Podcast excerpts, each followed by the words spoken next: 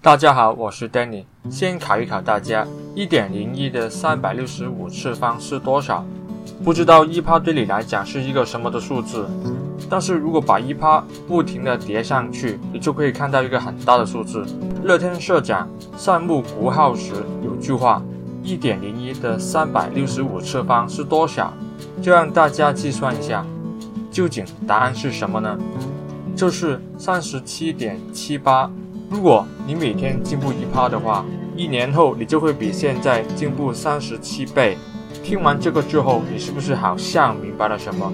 但是又不太明白这个数学题。如果你有这个疑问，你就要知道进步一趴是什么的概念。那一趴是怎样计算出来的呢？其实一趴的概念就是多一点的意思，不能计算出来。很多东西其实都不能用数字去量化。不管你是想改变自己，你想拼事业，你想有好的成绩，你都不太可能拿着一趴去计算你的进步。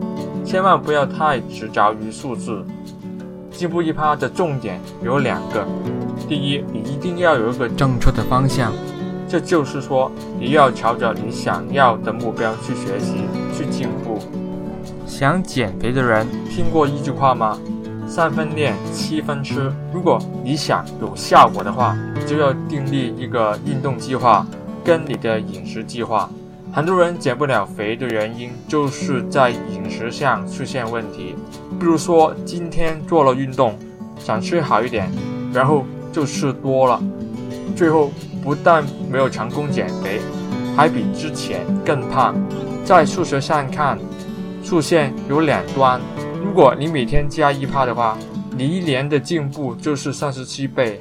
但是如果你是每天减一趴呢，你一年就会退步九十七趴。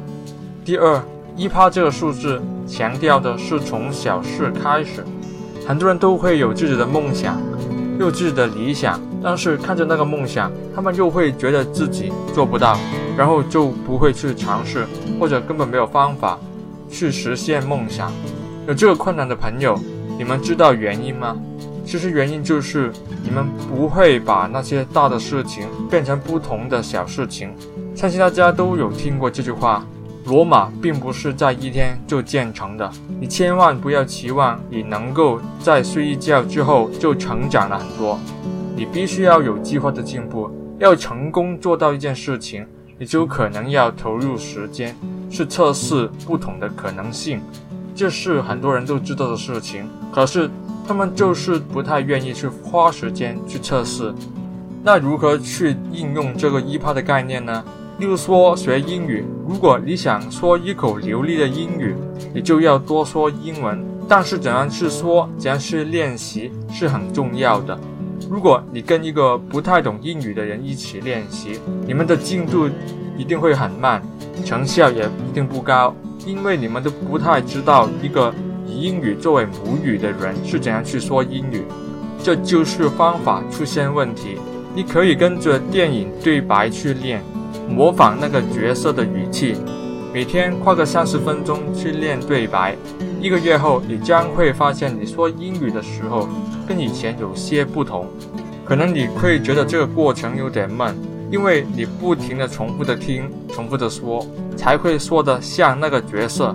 但是我告诉你，这绝对是一个让你说英文说得流利的方法。一点零一的三百六十五次方这个问题，就是在提醒我们，如果要成功的发展事业或者改变自己的话，你就要一步一步持续的进步，不要过于追求速度。